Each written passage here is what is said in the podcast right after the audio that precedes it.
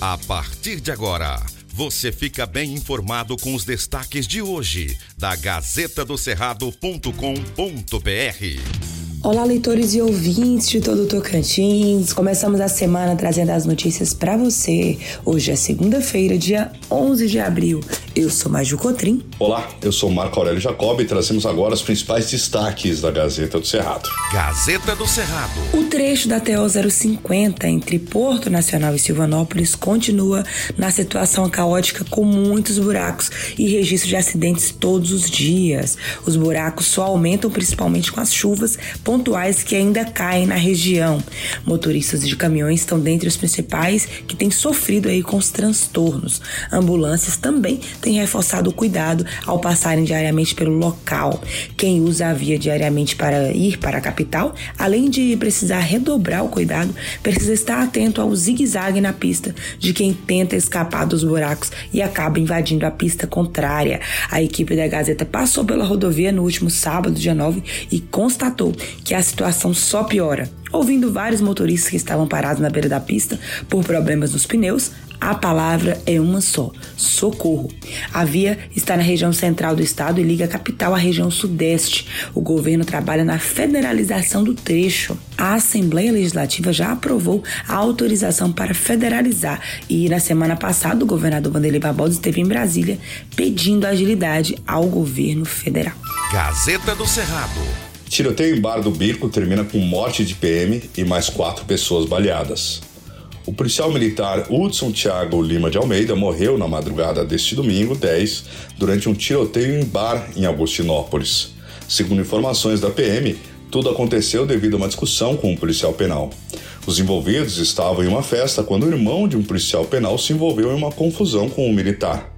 Outras quatro pessoas também foram baleadas. Os envolvidos pertencem à Força de Segurança do Pará.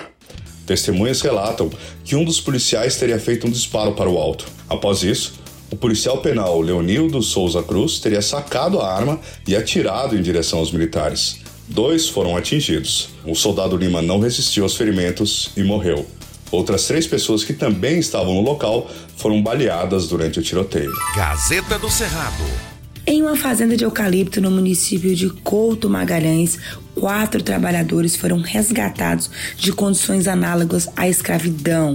Eles estavam vivendo em barracos improvisados, sem nenhuma higiene ou alimentação adequada. O grupo fazia extração de eucalipto para fabricação de madeira. Nenhum deles tinha carteira de trabalho assinada. O quarteto foi resgatado por auditores fiscais do trabalho que integram o Grupo Especial de Fiscalização Móvel, vinculado à Subsecretaria de Inspeção do Trabalho, durante uma fiscalização.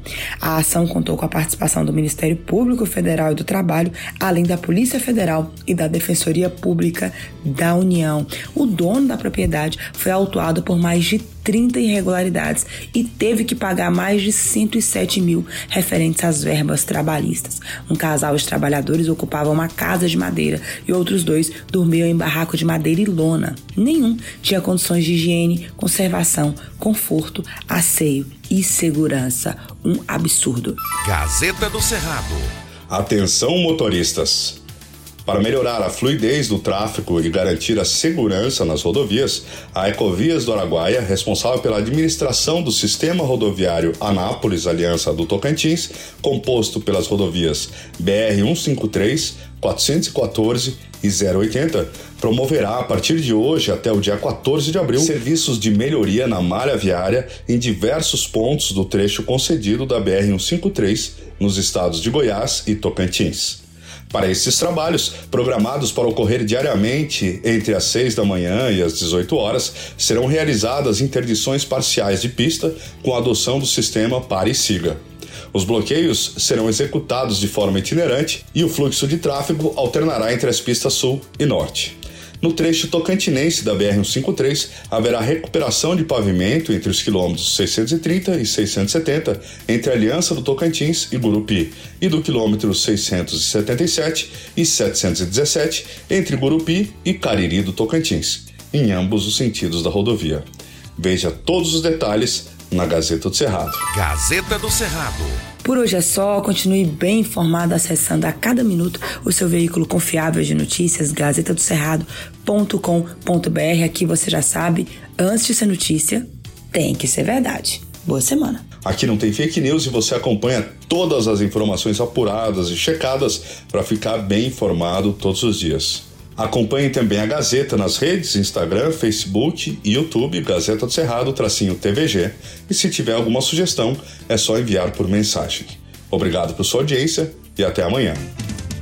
Estas e outras notícias você encontra na gazetadocerrado.com.br e nas redes sociais da Gazeta. Porque antes de ser notícia, tem que ser verdade.